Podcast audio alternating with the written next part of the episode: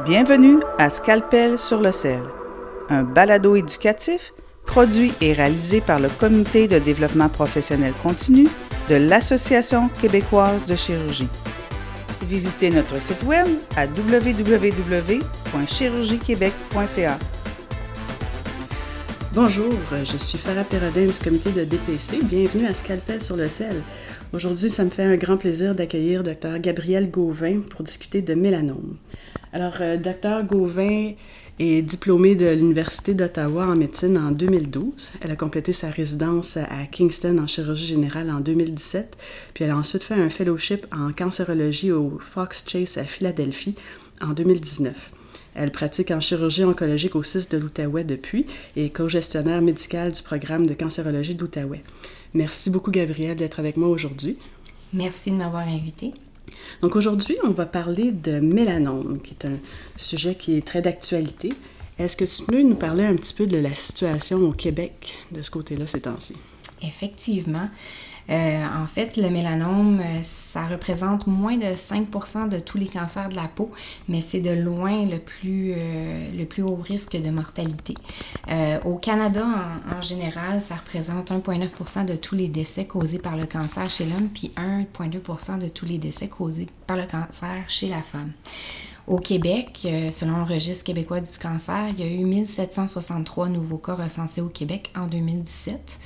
Dans le monde entier, en 2018, euh, il y avait 290 000 nouveaux cas euh, de ce type de cancer de la peau. Euh, il y a une immense augmentation. donc, si on compare au Canada entre 2007 et 2017, en 2007, on avait 4 923 nouveaux cas, puis en 2017, 8 223. Donc, ça augmente de façon constante d'environ 2% par année depuis le dernier 15 ans. Euh, en général, le mélanome, c'est le septième cancer le plus fréquent au Canada. Et en fait, selon une étude publiée dans JAMA en, 2021 et discutée à l'ASCO cette année, le mélanome devrait devenir le deuxième cancer le plus commun aux États-Unis d'ici 2040. Est-ce qu'il y a une différence dans la présentation du mélanome entre les hommes et les femmes? Effectivement, euh, chez les hommes, le cancer va toucher beaucoup plus le tronc, la tête et le cou. Tandis que chez les femmes, on le voit plus souvent euh, chez les, dans les jambes et, dans les bras. Donc, euh, ce cancer-là euh, se présente à différents stades. Comment est-ce qu'on les voit d'habitude quand ils arrivent dans nos bureaux? Effectivement, la plupart des patients vont quand même se présenter avec une maladie localisée. donc, à peu près 85% des patients vont avoir de la maladie localisée. Leur taux de survie est bien amélioré par ça. Donc, euh, un taux de survie à 5 ans d'entre 82 à 99% euh, à peu près 10% des patients vont se présenter d'emblée avec une maladie euh, régionale avec atteinte ganglionnaire. Le taux de survie est, beaucoup plus variable à 5 ans chez ces patients-là, donc entre 32 et 93% le reste des patients, 5% restants, vont être diagnostiqués avec la maladie métastatique, puis leur taux de survie à 5 ans varie entre 20 et 30 euh, en fait, 20-30 est en grande augmentation depuis l'arrivée des thérapies ciblées parce que d'un point de vue historique, la survie à 5 ans avec une maladie métastatique était d'environ 6 Là, tu parles de l'immunothérapie qui a changé complètement la donne. On va en parler plus tard. Euh, on va commencer avec un cas fictif, juste pour voir un peu la prise en charge. Donc, disons que tu as une patiente, une patiente de 40 ans qui t'est envoyée par son médecin de famille à ton bureau pour une lésion sur le mollet c'est une lésion euh, bon, brune, noire, inhomogène, euh, avec des euh, bordures irrégulières, un petit peu surélevées, qui fait 6 mm de diamètre, le, classique, l'ABC du mélanome. Toi, c'est quoi ton approche dans ton bureau quand tu vois cette patiente-là? Donc, évidemment, on va commencer avec une anamnèse. Donc, on va poser des questions à savoir un peu comment ça s'est présenté, comment la patiente a découvert cette lésion-là. Euh, principalement, est-ce que ça, saigne, est-ce que ça pique, euh, est-ce que c'est un névus qui est apparu de nouveau ou c'est quelque chose qui a changé? Donc, on parle aussi là, du classique ABCDE, asymétrie, bord, couleur, diamètre, évolution. Euh, on demande aussi s'ils ont d'autres lésions suspectes ou symptômes suspects de maladies métastatiques. Ça va être très important de parler de l'histoire personnelle de cancer et histoire familiale de cancer. Euh, parce qu'en fait, 5 à 10% des cas de mélanome vont être héréditaires. La principale mutation qu'on connaît, c'est CDK-N2A, donc le, le, syndrome de mélanome multiple qui est aussi associé avec un cancer du pancréas. Donc, par exemple, si quelqu'un nous arrive et nous dit j'ai deux autres deux autres ou trois autres membres de la famille qui ont un mélanome, il y a à peu près 38% de chances que ces gens-là ont cette mutation-là. Euh, puis ça monte à 72% s'il y a aussi une présence de, cancer de pancréas dans la famille. Euh, il y a d'autres mutations aussi là, qui vont être euh, vues. Donc, euh, euh, chez les gens qui ont des antécédents familiaux de mélanome, surtout mélanome au niveau de, de l'UV de l'œil, mésothéliome ou cancer du rein, on pense à BAP1, BAP1. il y a aussi le syndrome de Cowden qui va avoir un, un risque accru de mélanome, puis d'autres mutations comme CDK4, POT1, TERT, donc quelques autres qu'on va pouvoir, qu'on va pouvoir détecter. Donc, dans des cas comme ça, il y a des histoires familiales de mélanome et d'autres cancers, euh, cancers euh, suspects. On pense à référer ces patients-là en génétique. Absolument. Euh, par ailleurs, mis à part l'histoire familiale, est-ce qu'il y a des facteurs de risque qu'on va rechercher particulièrement à l'anamnèse? Définitivement. donc, on s'entend qu'on a tous eu des coups de soleil quand on était, quand on était plus jeune. Euh, donc, une histoire personnelle de, coups de soleil, surtout des coups de soleil qui forment des cloques. En fait, euh, cinq coups de soleil avec un risque relatif augmenté de 2. Euh, les gens qui ont un système immunitaire affaibli, une peau pâle, on a parlé d'histoire personnelle ou familiale, de tout cancer de peau. Il y a aussi l'exposition euh, aux rayons UV via le soleil, salon de bronzage. Donc, euh, le risque relatif est augmenté de 75% si on a eu euh, une utilisation de salon de bronzage avant l'âge de 30, 35 ans. les lampes UV, puis ça, ça inclut aussi pour les, les poses d'ongles, sont des facteurs de risque majeurs. une autre chose qui est importante à prendre en considération, c'est le nombre puis le type de névus que le patient a sur le corps. Donc, euh, dès qu'on a un nombre d'à peu près 50 névus, on augmente notre risque relatif de 5. Si on a 100 névus sur le corps, on augmente de 17, de 17 fois notre risque relatif. Euh, si on a à peu près 10 lésions atypiques, notre risque relatif est augmenté de 20. Donc, ça aussi, c'est important à prendre en considération. Une fois qu'on a fait l'histoire familiale, l'analyse des facteurs de risque, au niveau de l'examen clinique, qu'est-ce qu'on va rechercher? Idéalement, on veut faire un examen complet de la peau. Euh, donc, on fait nos ABCDE pour les différentes lésions. Euh, on veut aussi évaluer pour des lésions en transit ou satellite. Euh, on va examiner les bassins ganglionnaires, donc le cou, les aisselles, les aines, les poplités. puis en général, si on a des inquiétudes par rapport à des symptômes neuraux ou des symptômes abdominaux, on va aller cibler notre examen physique là-dessus aussi. Donc, cette patiente-là, dans notre cas fictif, qui avait sa lésion du mollet, sans histoire euh, autre, euh, puis rien de, pas de trouvaille particulière à l'examen euh, physique, ça serait quoi la prochaine étape? Donc, la prochaine étape, ça va être d'avoir un diagnostic pathologique. donc, on veut faire une biopsie de cette, de cette lésion-là. il y a plus qu'une méthode de procéder pour des biopsies. Puis en fait, nous, en tant que chirurgiens, parfois, les patients vont déjà arriver avec une biopsie qui a été faite, soit dans le bureau du médecin de famille ou euh, chez le dermatologue. Donc, les trois différentes options principales sont la biopsie excisionnelle, la biopsie par punch et euh, la biopsie par rasage. Euh, la meilleure biopsie est toujours une biopsie excisionnelle.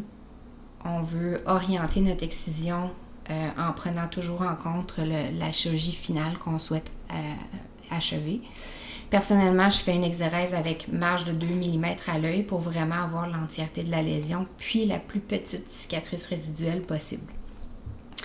Dans le cas d'une lésion très très étendue ou un site moins favorable comme le visage ou un doigt, euh, une biopsie de type punch peut être la meilleure approche faut juste garder en tête que dans le fond, en faisant un punch, on n'a pas euh, l'évaluation de la lésion au complet, donc on peut sous-estimer euh, l'épaisseur de notre mélanome.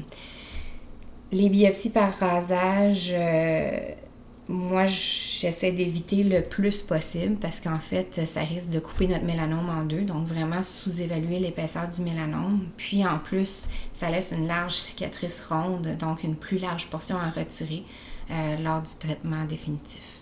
En tant que chirurgien, est-ce qu'il y a des indications de faire une biopsie par rasage dans notre clientèle?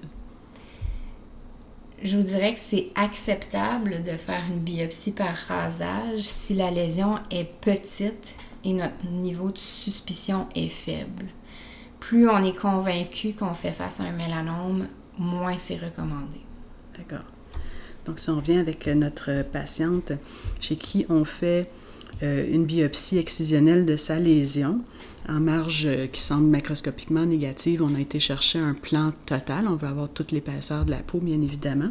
Qu'est-ce qu'on va rechercher euh, à notre rapport de pathologie? Donc, si on y va avec les recommandations du National Comprehensive Cancer Network, ou NCCN, ce qu'on doit au moins avoir dans notre rapport de pathologie, c'est l'épaisseur Breslow, la présence d'ulcération, le taux de mitose par millimètre carré, euh, le statut des marges profondes et périphériques, puis l'absence ou présence de microsatellites.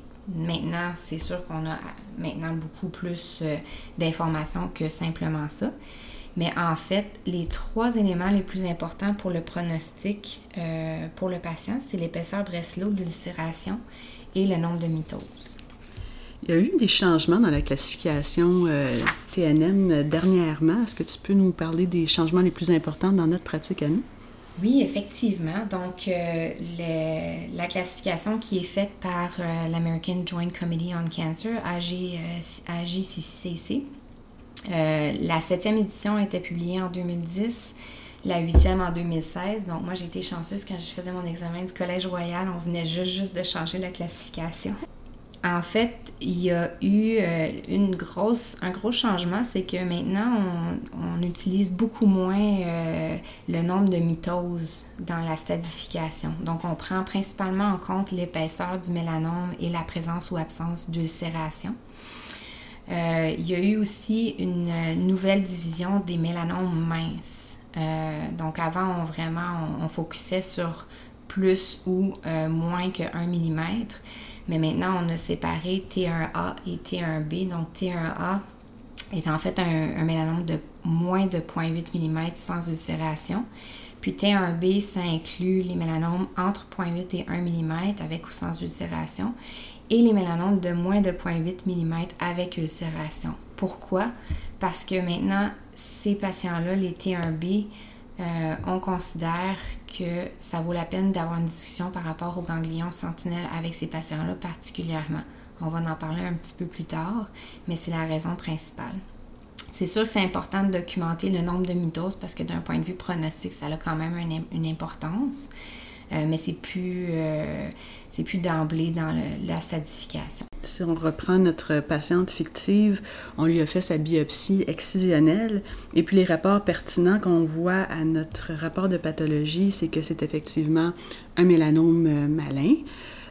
avec une épaisseur de Breslow à 0,89 mm avec ulcération, deux mitoses par champ. Alors, chez cette patiente-là, quelle sera notre prochaine prise en charge? Donc, en fait, euh, on a une confirmation du diagnostic de mélanome. C'est important d'avoir une bonne communication avec le patient pour leur expliquer c'est quoi leur diagnostic. Je crois que beaucoup de gens ont tendance à sous-estimer l'importance euh, d'un cancer de la peau euh, et de catégoriser ça dans les mêmes catégories que les, les basocellulaires puis les épidermoïdes. Donc, c'est important de d'avoir une discussion avec le patient à savoir qu'effectivement, c'est un, genre de maladie euh, qui, peut, euh, qui peut se métastaser. Une fois le diagnostic posé, c'est important d'avoir une, bonne évaluation dermatologique complète. J'ai tendance à référer les patients en dermatologie avant de les opérer 0,5% des patients vont avoir un, mélanome synchrone, puis les gens qui ont un mélanome synchrone ont beaucoup plus de chances d'avoir un autre mélanome dans le futur. Puis ça va être aussi utile pour le suivi de surveillance parce qu'on alterne habituellement avec le dermatologue. Chez cette patiente-là en particulier, c'est quand même un mélanome mince, donc on parle d'un T1B. Euh, donc, il n'y a pas vraiment de bilan d'extension en termes de laboratoire ou d'imagerie qui, doit être fait. Euh, cependant, comme on avait euh, mentionné brièvement, c'est le genre de patient chez qui maintenant on va proposer un ganglion sentinelle. Donc justement, chez cette patiente-là, on ne va pas demander un bilan d'extension d'emblée, mais dans quel cas on va en demander un, puis ça va être quoi ce bilan-là? En fait, les évidences par rapport au bilan d'extension, euh, ça, ben, ça, dépend beaucoup du stade à la présentation, évidemment, euh, puis des symptômes du patient. Chez un patient asymptomatique, euh, il n'y a pas beaucoup d'évidence de procéder avec un bilan d'extension très détaillé je vous dirais que pour les mélanomes de plus de 4 mm, les T4, même si euh, les données sont très limitées, c'est très acceptable. Puis euh, il y a quand même beaucoup de gens qui vont aller de l'avant avec euh, un bilan d'extension. Donc, soit un PET-CT IRM cerveau ou un CT cerveau thorax abdomen pelvis. c'est pas obligatoire. c'est vraiment laissé là, à, la, discrétion du médecin traitant. Euh, est-ce qu'on va demander encore maintenant des LDH chez les patients qui ont des mélanomes dans un contexte préopératoire? Puis si oui, chez quel patient on va les demander? Donc, mais similairement aux investigations radiologiques, les laboratoires, on les demande principalement chez les gens avec euh, des mélanomes très épais ou de la maladie métastatique, donc euh, soit ganglionnaire ou euh, à distance. Les laboratoires qu'on préconise, c'est une FSC, électrolyte, créatinine, fonction hépatique, TSH, puis le, LDH. le LDH est de plus en plus utilisé pour évaluer la possible réponse à certaines thérapies ciblées. donc, ça a vraiment une bonne valeur ajoutée. Je vous dirais que l'avantage de le faire en préopératoire, c'est vraiment d'avoir une, valeur de base.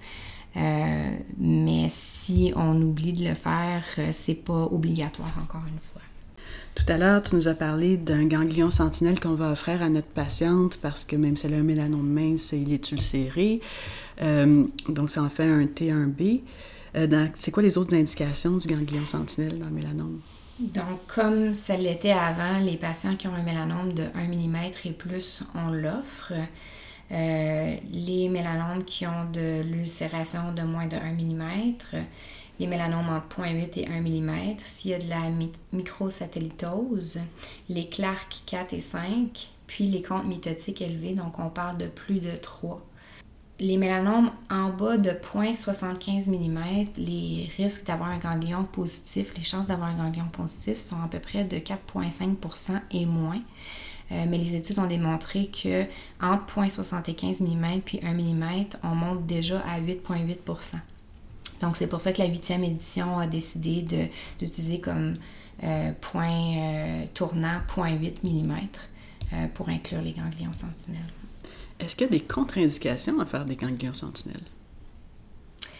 En fait, il existe une controverse principalement pour les mélanomes très épais, donc les T4, là, euh, plus de 4 mm, vu qu'on sait que euh, ces, patients-là ont vraiment beaucoup plus un risque de maladie systémique à distance. Donc leur risque de récidive va être beaucoup plus à distance que loco-régional. Euh, cependant, pour les besoins de la cause actuellement, euh, c'est quand même très utile d'un point de vue de statification officielle pour pouvoir les embarquer dans des, euh, essais cliniques, euh, puis aussi pour pouvoir les, débuter sur des traitements adjuvants. ça aide aussi pour le contrôle loco-régional, mais ces mélanomes-là, en général, ont à peu près 42 de chances d'avoir un ganglion positif à 10 ans. Puis on, sait qu'en ce moment, le, statut du, ganglion sentinelle, c'est un élément pronostic très très important en termes de survie chez ces patients-là. Dans le cas où on va faire un ganglion sentinelle, euh, dans quelles circonstances est-ce qu'on va vouloir faire une lymphoscintigraphie euh, avant l'opération? C'est certain que dans le cas présent, euh, chez notre patiente qui a un mélanome au niveau du mollet, on sait que les deux endroits où est-ce que ça risque de migrer, c'est au niveau du bassin poplité puis au niveau de l'aine. Si on est quelqu'un qui n'est pas à l'aise avec euh, une dissection en poplité, euh, ça vaut peut-être la peine justement de faire une lymphoscintigraphie avant pour référer le patient à quelqu'un qui est plus à l'aise. On s'entend aussi que si c'est un mélanome au niveau du tronc qui est très fréquent, ça peut migrer à plus d'un endroit. Fait qu'en termes de planification chirurgicale, temps opératoire, ça peut valoir la peine. Dans les recommandations officielles, c'est de procéder avec une lymphoscintigraphie le jour, au moins le jour de la, chirurgie pour savoir où on doit aller opérer. Euh, mais je comprends qu'il y a aussi des, limitations techniques puis euh, de temps opératoire qui peuvent être pris en considération pour faire une lymphoscintigraphie avant la journée de la chirurgie. Si on reprend notre cas fictif, notre patiente euh, on fait la lymphoscintigraphie, ça capte en poplité et en inguinale. à ce moment-là, on décide de l'amener en salle d'opération pour son exérèse puis ses ganglions sentinelles. Peux-tu nous dire qu'est-ce qu'on va faire la journée de l'opération? Donc, on a une patiente qui a un mélanome de 0,85 mm. Euh, donc, en ce moment, la recommandation en termes de marge, c'est de 0,5 cm pour le in situ, 1 cm pour les mélanomes en bas de 1 mm, 1 à 2 cm pour les mélanomes entre 1 et 2 mm et de 2 cm pour les mélanomes de 2 mm et plus. On doit effectuer une dissection qui inclut la peau, les graisses sous-cutanées, puis on se rend vraiment jusqu'au fascia du muscle. On n'a pas besoin d'aller retirer le fascia, euh, mais on doit aller chercher tous les tissus euh, au-dessus de ça. C'est sûr qu'il y a certaines euh, localisations qui sont plus faciles à fermer et d'autres non. Donc, en termes de fermeture, il faut toujours penser d'avance à, notre planification, surtout si on a euh, une, grosse section avec des marges de 2 cm à effectuer. Donc, moi, je, personnellement, je recommanderais d'impliquer votre, euh, votre chirurgien plastique à moins que vous vous sentiez bien à l'aise euh, avec les lambeaux. donc, encore une fois, c'est pour ça que c'est tellement important de faire une biopsie excisionelle puis vraiment d'avoir la profondeur finale parce qu'effectivement, faire un lambeau pour refermer peut altérer la capacité à faire un, ganglion sentinelle de façon efficace les trois différentes options pour la fermeture, c'est fermeture primaire, un lambeau euh, ou une greffe de peau.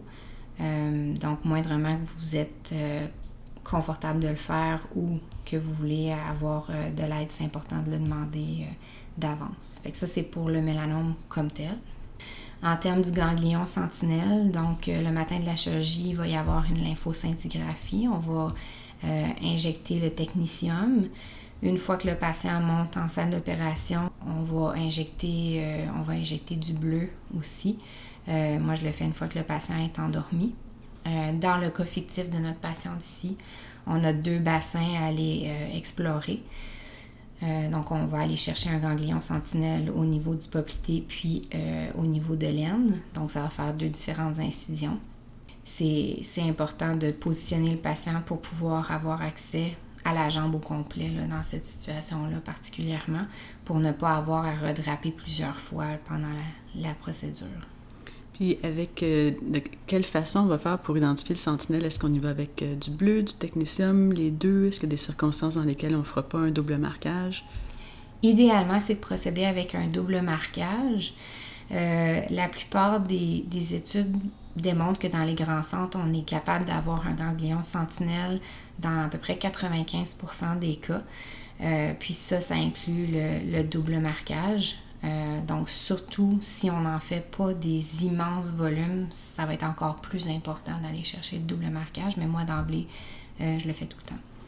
Qu'est-ce qui arrive dans des circonstances où il y aurait des ganglions qui captent entre deux bassins ganglionnaires? En fait, euh, parfois, on a l'impression qu'ils sont entre deux bassins, mais il ne faut pas oublier, surtout au niveau inguinal, euh, que quand on fait une section complète, ça peut descendre quand même relativement bas.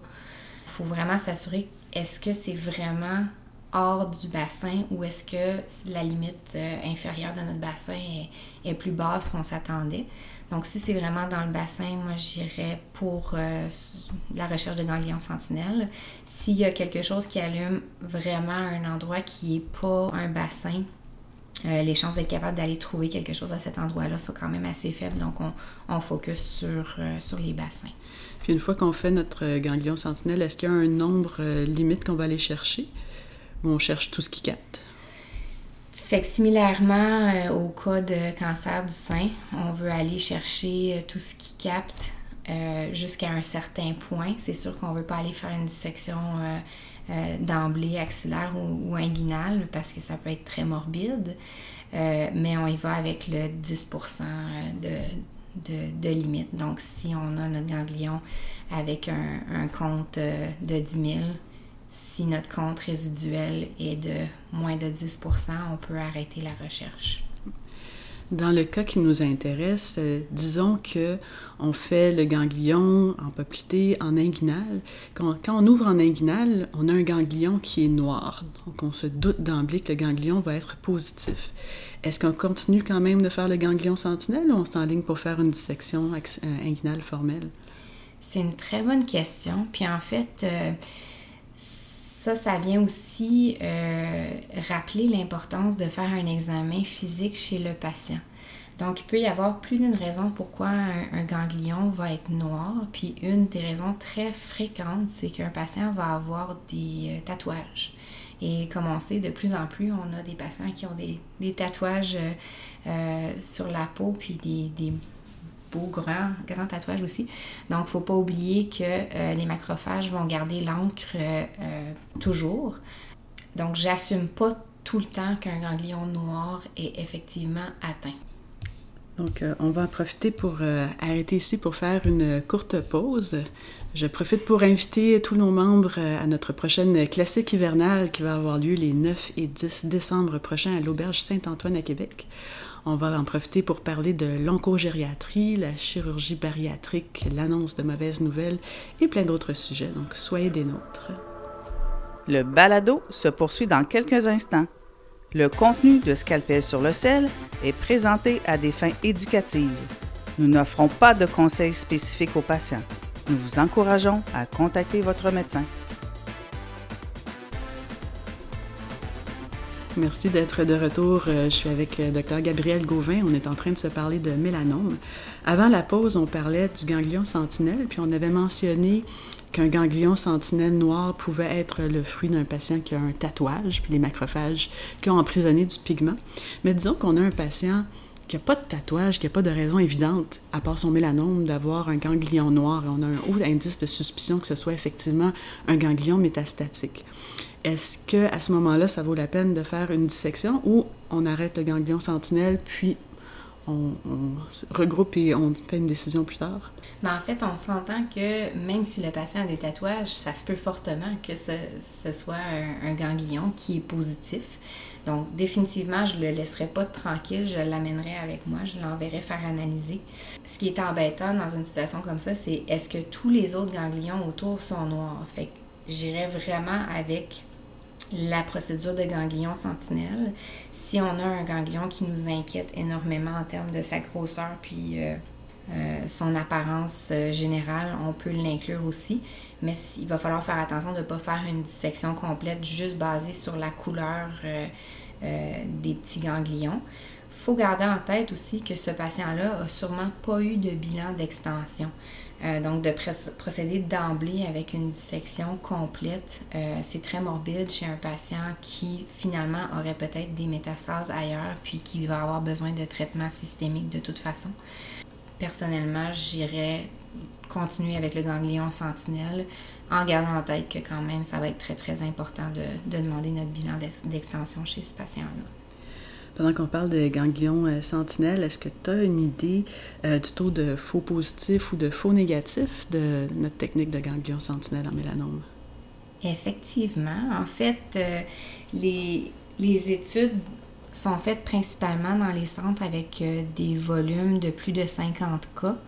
le faux négatif est à peu près de 5% Puis les ganglions sentinelles qui fonctionnent, c'est de plus de 95% donc à peu près 98% Chez les, centres où est-ce qu'il y a un peu moins euh, qui a un peu moins de volume, donc le faux négatif est à peu près de l'ordre de 12,5 Fait qu'encore une fois, ces faux négatifs-là euh, sont à prendre en considération quand on offre le ganglion sentinelle, euh, parce qu'on ne veut pas nécessairement que notre faux négatif augmente, soit, soit égal ou supérieur à, la chance d'avoir un vrai positif. Donc, c'est pour ça qu'en bas de 0.75 mm, sans ulcération, les chances d'avoir un ganglion sentinelle sont entre 1 et 3,6% Donc, on est en bas euh, du faux négatif. à partir de 0,76, euh, peu importe l'ulcération, on monte à 7% Donc, ça commence à valoir la peine d'aller faire le, ganglion sentinelle en considérant le faux négatif.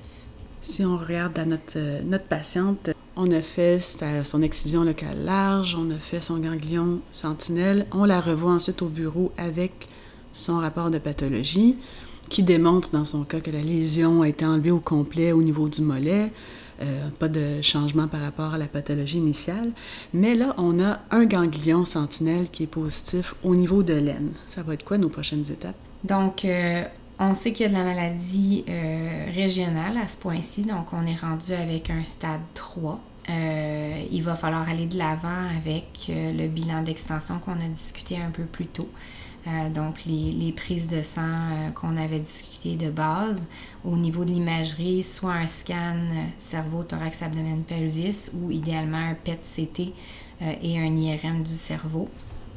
au niveau de la tumeur comme telle, là, ça va devenir encore plus important de faire des analyses de mutation de certains gènes, surtout BRAF, KIT, MEC et NRAS parce que c'est ça qui va aider euh, nos collègues oncologues à décider de la thérapie adjuvante pour ces patients-là. Il y a aussi euh, les, tests euh, génétiques, le Next Generation Sequencing Testing, qui peuvent être faits sur, sur la tumeur comme telle. Donc, ces patients-là, on veut tous les référer en oncologie médicale puis, euh, si vous avez accès à un CDTC, ça vaut la peine euh, de discuter de ces patients-là également. Chez notre patiente qui avait un ganglion positif dans le laine, en admettant que le bilan d'extension soit négatif par ailleurs, dans quelles circonstances on va retourner pour compléter une dissection ganglionnaire complète, puis dans quelles circonstances ces patients-là vont être observés? Donc avant, euh, avant 2014, on allait et on, on retournait pour faire une dissection du bassin d'emblée. Euh, mais grâce à certaines études, euh, surtout MSLT1 en 2014, euh, DCOG en 2016, puis MSLT2 en 2017, ça a énormément changé la pratique. Que toutes ces études-là comparaient une dissection à une observation. Et puis, ils ont tous réalisé qu'il n'y avait pas de différence en termes de survie au total, puis survie spécifique au mélanome euh, dans chacune de ces études-là.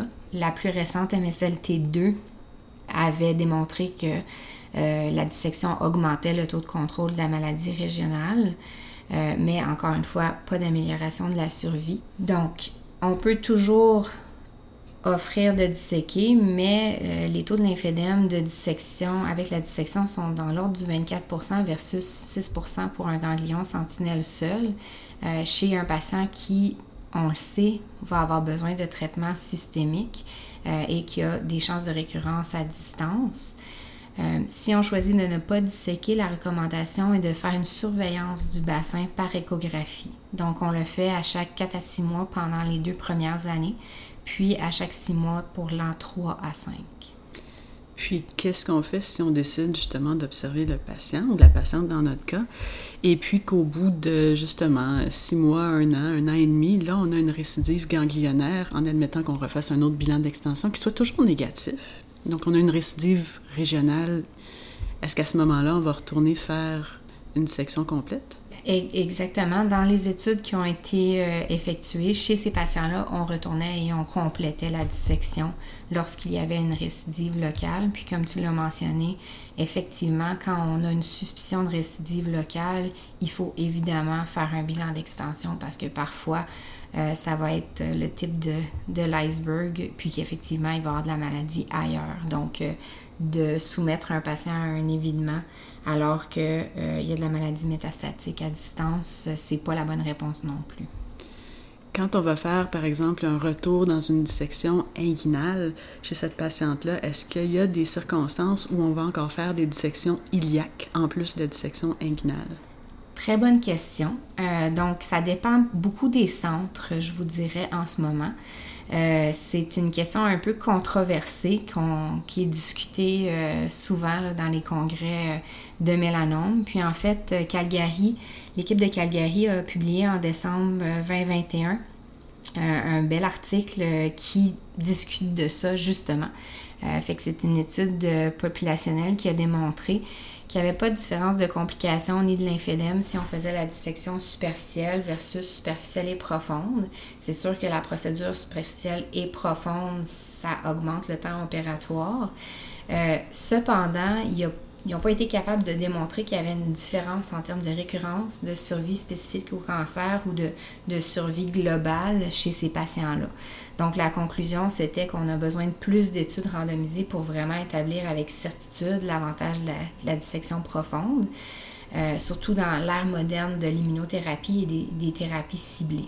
Euh, les indications, selon NCCN, de considérer une dissection profonde, c'est euh, la présence de ganglions palpables en superficiel, un ganglion cloquet positif, trois ou plus euh, ganglions positifs euh, au niveau de notre dissection superficielle, ça peut augmenter les chances d'avoir de la maladie microscopique au niveau obturateur iliaque.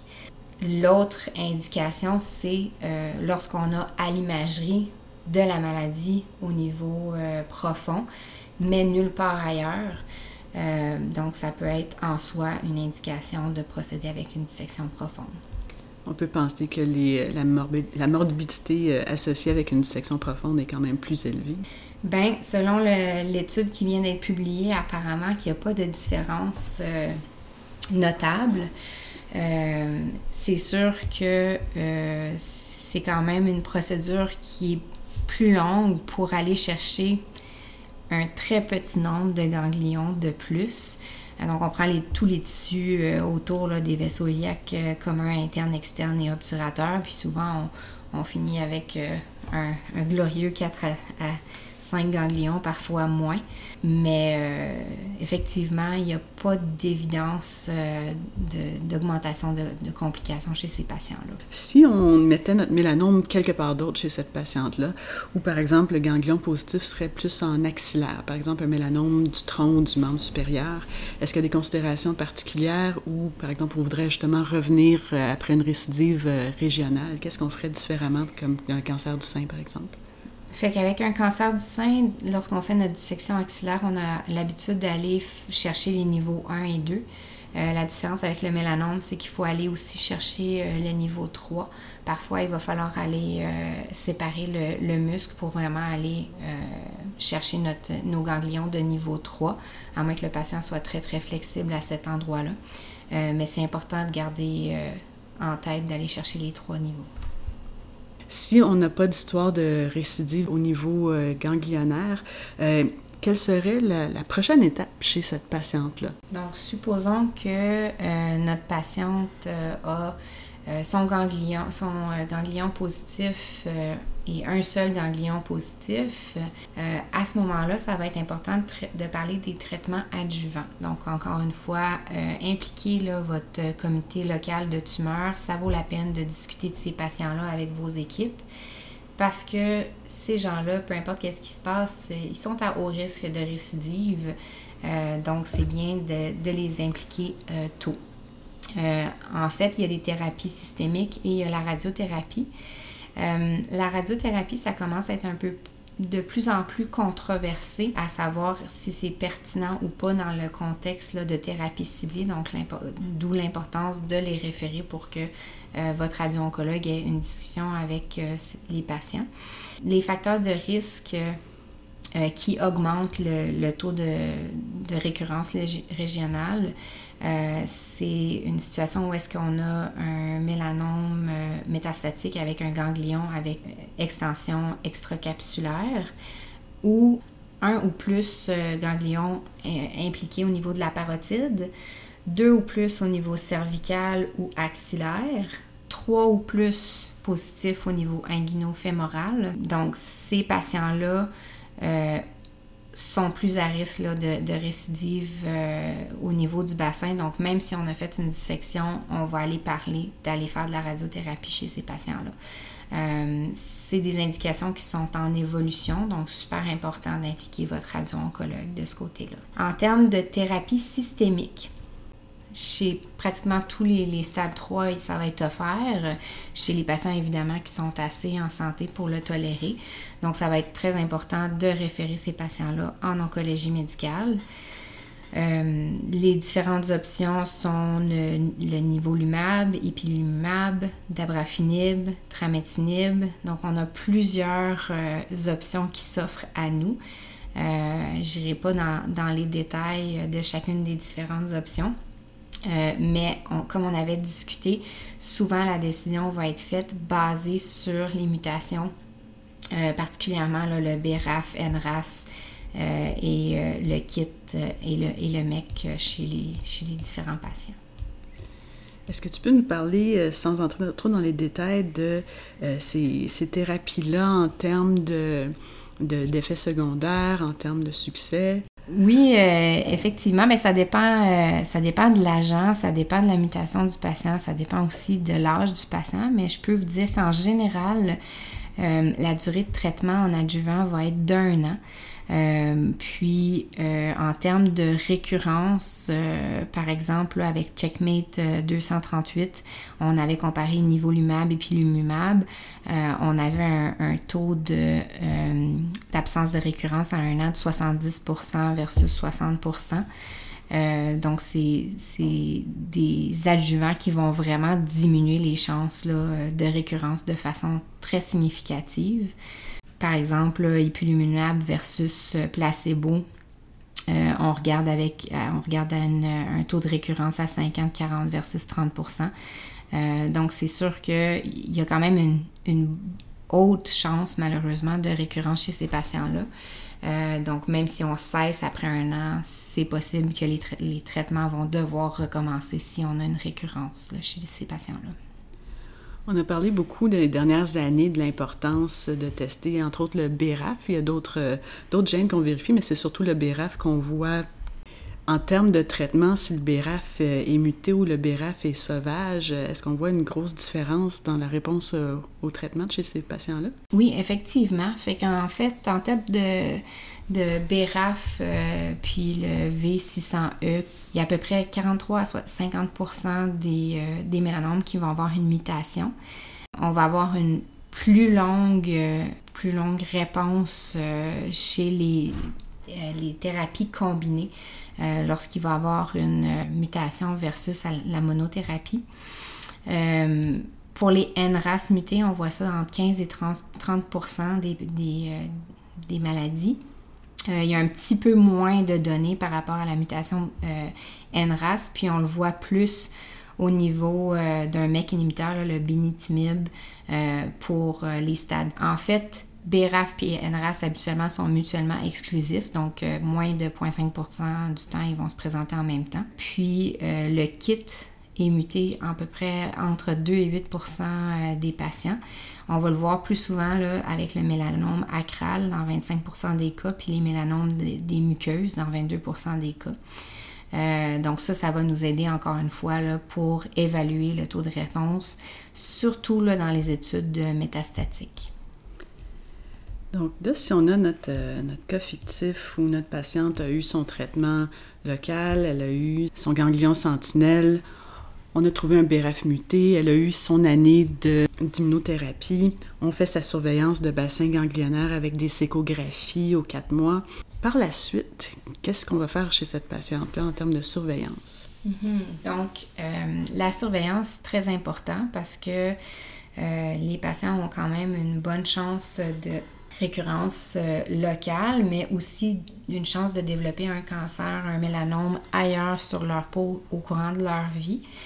Donc, la première étape euh, que je fais tout le temps, c'est d'éduquer le patient évidemment sur l'exposition au soleil euh, et les facteurs de risque, mais aussi sur l'auto-examen de la peau et des bassins lymphatiques.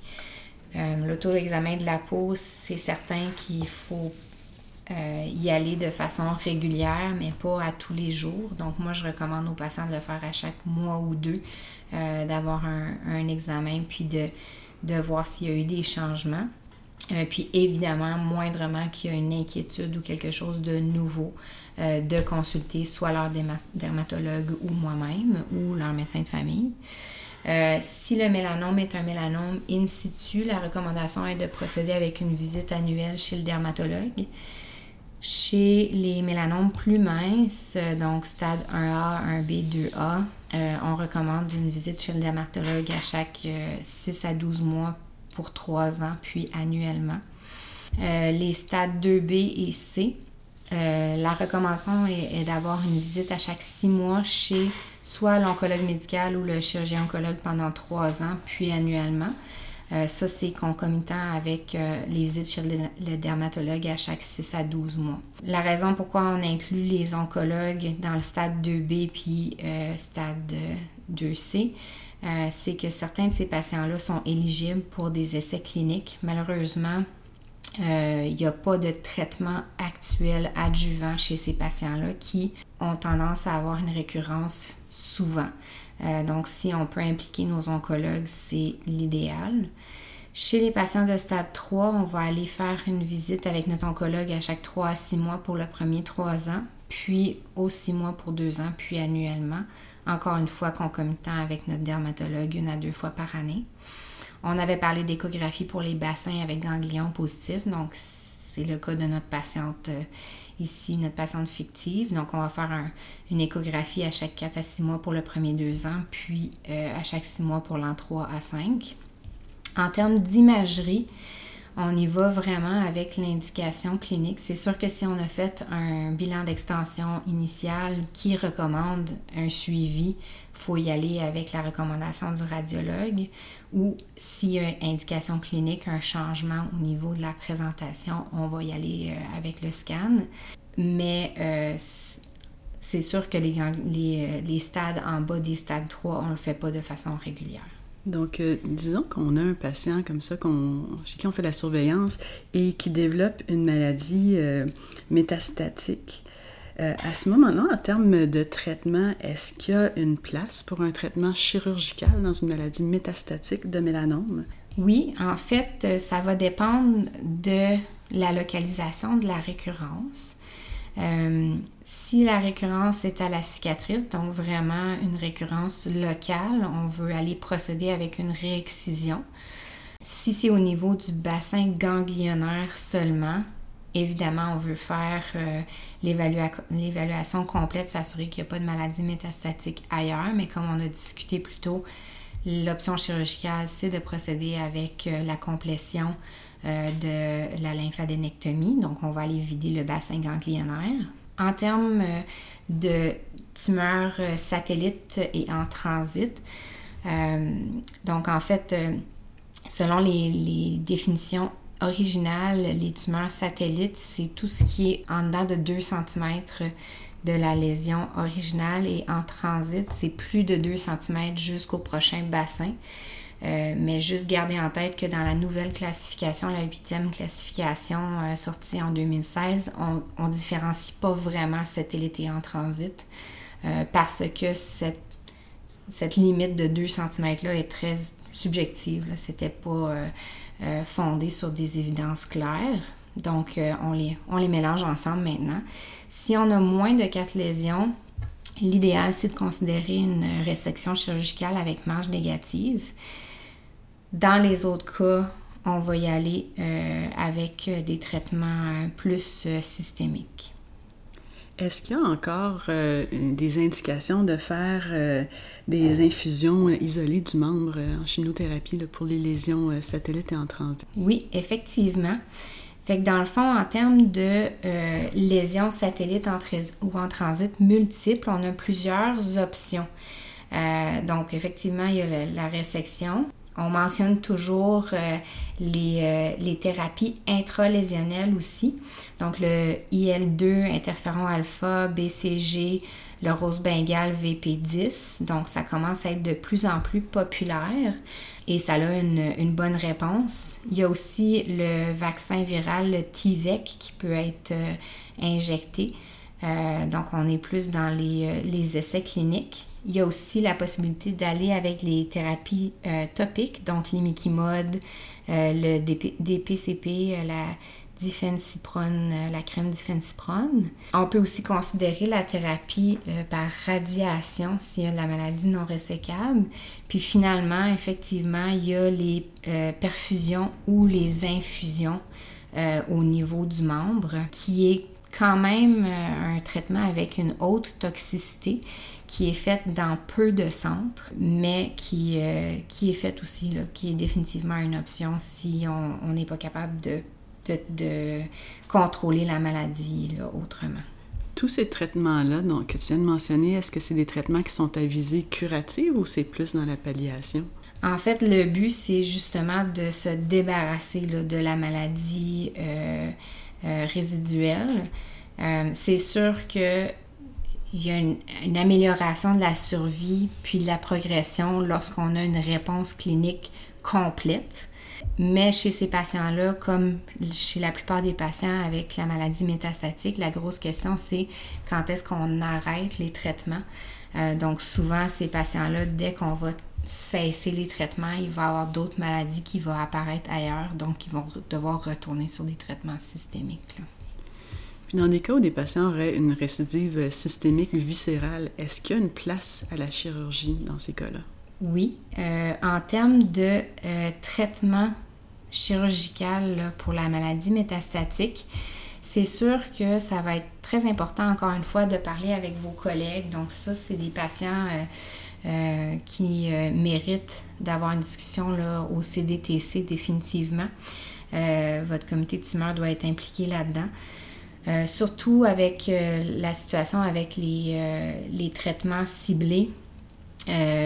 parfois, les patients vont très bien répondre avec le traitement systémique et la, la métastasectomie ne sera pas nécessaire. on l'utilise comme, comme thérapie complémentaire, en fait. si on a moins de trois sites, aller de l'avant et resséquer la maladie après un traitement systémique, euh, on, peut, on, peut, pratiquement considérer ça comme un, but curatif. C'est sûr que c'est à prendre avec un grain de sel, puis c'est vraiment que certains patients qui sont euh, euh, éligibles pour ça. mais évidemment, l'autre raison pourquoi on irait de l'avant pour traiter les, patients de, de, point de vue chirurgical, c'est vraiment les symptômes. Euh, donc une occlusion intestinale, un saignement intestinal euh, ou des séquelles neurologiques. Dans 75 à 90% on peut obtenir une grosse amélioration des symptômes chez ces patients-là. Donc, ça vaut la peine d'en discuter. Si on parle d'une autre, autre sorte de patient qui se présenterait d'emblée avec une maladie localement avancée, qui n'est pas opérable, euh, ou une maladie métastatique, ça serait quoi notre approche chez ces patients-là? Donc, c'est certain que si euh, le patient se présente avec une maladie métastatique d'emblée, euh, leur traitement principal va être avec l'équipe d'oncologie médicale. De plus en plus, il commence à avoir des études aussi sur les traitements néoadjuvants. Donc, les gens qui ont euh, de la maladie régionale ou locale qui est limite résécable ou non résécable, euh, on, commence à étudier ces patients-là. Euh, souvent, on va aller avec euh, de, la, thérapie combinée. Puis, en fait, les études en ce moment démontrent des réponses pathologiques complètes, parfois entre 25 et 58% ou presque complètes dans, certains cas. Euh, donc, chez ces patients-là qui sont initialement non opérables, ça vaut la peine de rediscuter par la suite, à savoir est-ce qu'on procède avec euh, une résection pour aller euh, gérer la maladie. C'est sûr qu'en ce moment, de traiter ça comme du néo-adjuvant, c'est pas dans les guidelines officielles. Euh, mais on s'entend qu'avec les études qui commencent à sortir de plus en plus, qui ont été euh, présentées à, l'ASCO cette année, euh, je crois que d'ici quelques années, ça va être pratique courante de faire du néo-adjuvant.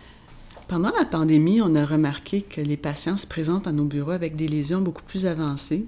C'est plus rare maintenant de voir des gens qui ont des mélanomes de plus de 4 mm. On les voit, euh, on les évalue. Il n'y a pas de ganglions positifs, mais ça serait des, des stades 2C. chez ces patients-là, théoriquement, ils n'ont pas besoin de traitement supplémentaire, mais c'est toujours un peu gênant. Est-ce qu'il y a des considérations particulières? Effectivement, euh, c'est pas rare de voir des patients maintenant avec des mélanomes de 9 mm, 12 mm, avec un ganglion négatif. Euh, comme on disait, dans le fond, ces patients-là, ça vaut la peine de les envoyer en oncologie, mais à moins qui euh, soit éligible pour une étude clinique, on ne donne pas d'emblée de traitement à ces patients-là. Euh, ça, c'est un peu inquiétant parce qu'on se rend compte que plus de 50% des décès dus au mélanome arrivent chez des patients qui ont initialement un stade 1, 2A, ganglion négatif qu'on considère là, à bas risque.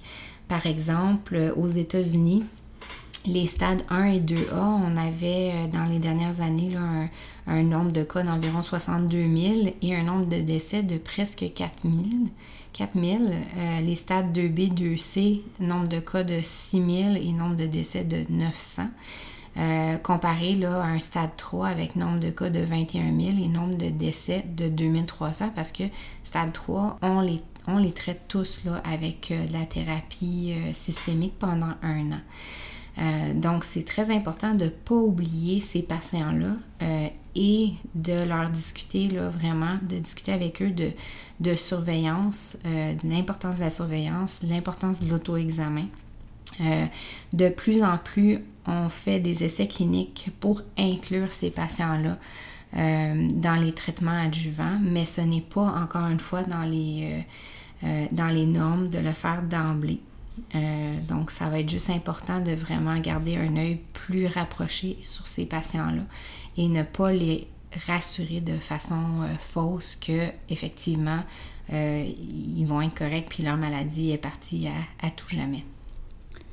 Donc, si je résume un peu les points importants dont on a parlé pendant notre entretien sur le mélanome, c'est un, faut se méfier du mélanome, même les mélanomes qui sont pas des stades avancés peuvent récidiver, ils peuvent entraîner la mortalité. Donc, surveiller les patients, pas hésiter d'impliquer le comité des tumeurs, les oncologues dans ces cas-là, les nouveaux traitements qui sont disponibles, qui ont beaucoup changé le visage du mélanome dans les dernières années. Est-ce que tu as d'autres points à, à, Effectivement. Donc, euh, je dirais qu'en termes de rôle du chirurgien, on va aller de moins en moins euh, d'emblée avec les dissections de bassin lymphatique. Euh, puis en fait, même avec les, euh, les récurrences, il commence à avoir des études à savoir que peut-être certains patients n'auront pas besoin de dissection de bassin lymphatique. Donc j'ai l'impression que d'ici les prochaines années, c'est vraiment plus euh, nos oncologues médicaux qui vont avoir le spotlight que les chirurgiens, mais que c'est très important de travailler en équipe parce que c'est des traitements qui sont en constante évolution. puis il ne faut pas oublier aussi qu'on s'attend à ce que le nombre de patients atteints de mélanome augmente de façon drastique d'ici les prochaines euh, années. Donc, n'hésitez pas à en parler avec vos collègues euh, chirurgiens, vos collègues oncologues de ces patients-là, euh, parce que ça va arriver de plus en plus souvent.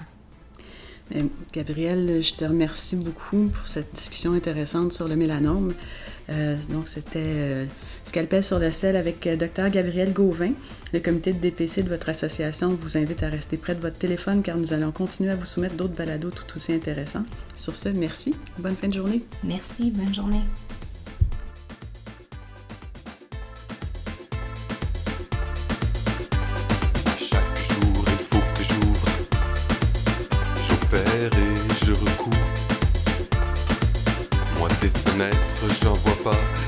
Artères plein les bras. J'ai fait renaître, mis en état. Sur terre, n'a pas deux comme moi. Je voulais avoir la gloire. J'ai dans le bloc opératoire. Je voulais avoir la gloire. J'ai dans le bloc opératoire.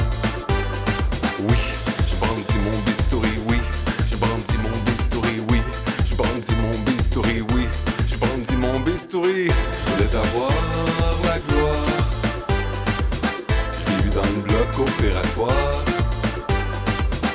je voulais avoir la gloire.